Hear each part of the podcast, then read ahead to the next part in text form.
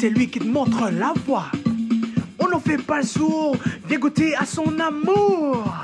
Oui, c'est le grand jour, oui, je te dis, ça vaut le tout.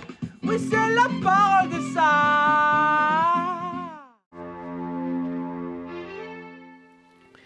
L'éloge du célibat et du mariage sont au cœur de l'évangile de ce jour. Ici, bien-aimés dans le Christ, le Seigneur spécifie qu'il y en a qui font le choix du célibat pour le royaume et d'autres le choix du mariage pour donner la vie et d'autres qui n'ont ni choisi ni l'un ni l'autre. Ainsi va la vie.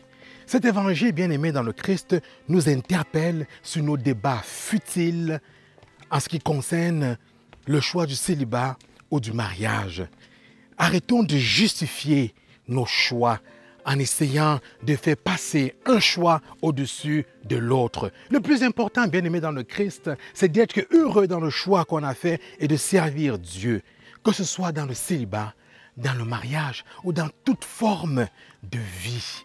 Que ce ne soit pas vécu comme étant subi, mais comme un élan du cœur, comme quelque chose qui nous tient en vie, qui nous remplit de joie et qui fait notre bonheur. Oui, comme le Christ, faisons l'éloge du mariage, faisons l'éloge du célibat plutôt que de la critique stérile, plutôt que des guerres futiles.